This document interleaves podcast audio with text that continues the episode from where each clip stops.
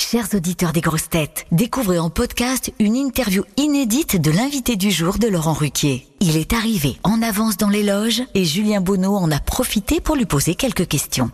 Bonne écoute Clovis Cornillac, bonjour, vous êtes l'invité du jour des grosses têtes, on est ravi de vous recevoir. Alors vous étiez déjà venu comme invité mystère plusieurs fois.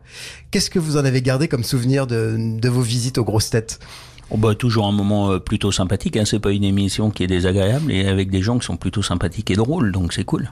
Est-ce que ça représente quelque chose de particulier pour vous, cette émission? Est-ce que vous l'écoutiez plus jeune? Est-ce que vous avez un, un, lien avec cette émission? Bah, Je pense que ça fait partie de, de, de, de l'histoire maintenant euh, de la radio. Ça, ça, fait partie des émissions phares euh, qui sont historiques. Je suis plutôt jeune et ça existait déjà, donc euh, voilà. Quels sont les humoristes qui vous, qui vous amusent le plus en ce moment? Gardin, je la trouve assez incroyable. Euh, J'aime beaucoup euh, Manu Payet. Euh, J'aime beaucoup euh, évidemment euh, Coluche. Enfin, je sais que c'est pas tout frais, mais c'est ma génération et c'est vraiment le moment où où j'ai découvert euh, voilà qu'il y avait des gens qui pouvaient être drôles et pertinents. Est-ce que vous, ça vous aurait plu de, de devenir grosse tête? Euh, De devenir grosse tête, je me suis jamais posé la question. Euh, alors, vous venez nous parler donc du film Monsieur le Maire qui sort donc mercredi au cinéma. Est-ce que vous pourriez nous dire deux mots de votre personnage? Donc, c'est Paul Barral, c'est ça? Vous jouez donc le, le, maire de ce village. Euh... Oui, c'est le, maire d'un petit village de montagne euh, au pied du Mont Blanc et qui euh, et qui est comme euh, beaucoup de maires dans une situation un peu compliquée.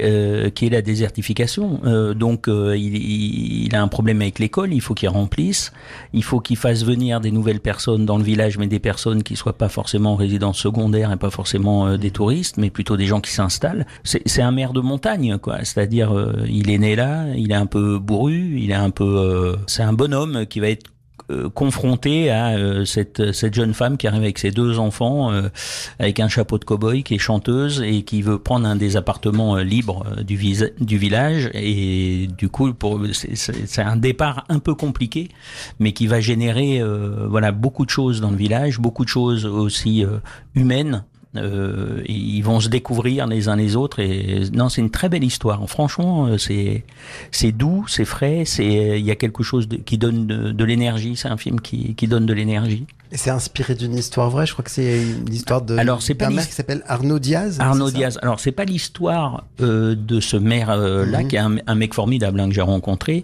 mais l'initiative euh, de, de, de cette maison des cimes qui a été faite dans son village euh, près d'Andorre euh, là, pour le coup, euh, ça, c'est une histoire vraie. C'est-à-dire que. Des mères célibataires, c'est ça? Oui, des, des, des, des mères, euh, des, des mamans en difficulté, souvent, euh, souvent maltraitées, euh, frappées, qui sortent de foyer parce que quand les enfants sont, ont plus de 3 ans, ça devient compliqué de les garder. Et du coup, il a créé cette maison dans son village pour recevoir ces femmes isolées et, et, et, ça marche très très bien. Donc c'est une, une très belle initiative et en fait les scénaristes et réalisateurs Karine et Michel ont, se sont inspirés de, de cette initiative, mais après ils ont tout inventé une histoire autour.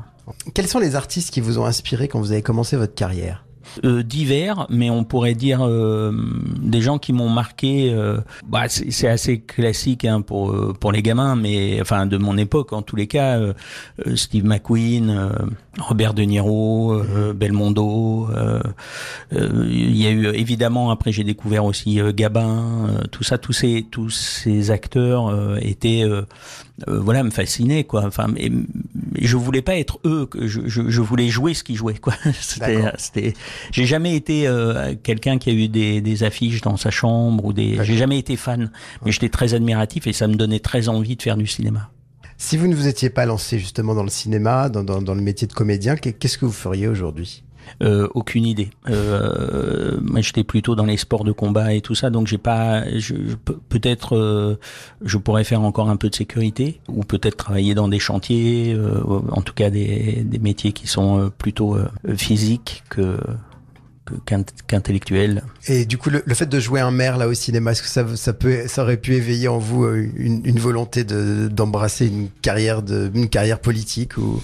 Carrière politique peut-être pas, mais une, euh, en tous les cas, la, la, la, la, fonction, on va dire, de maire est quelque chose de, de d'assez remarquable en fait quand, quand, quand tu es investi, parce que c'est un sacerdoce.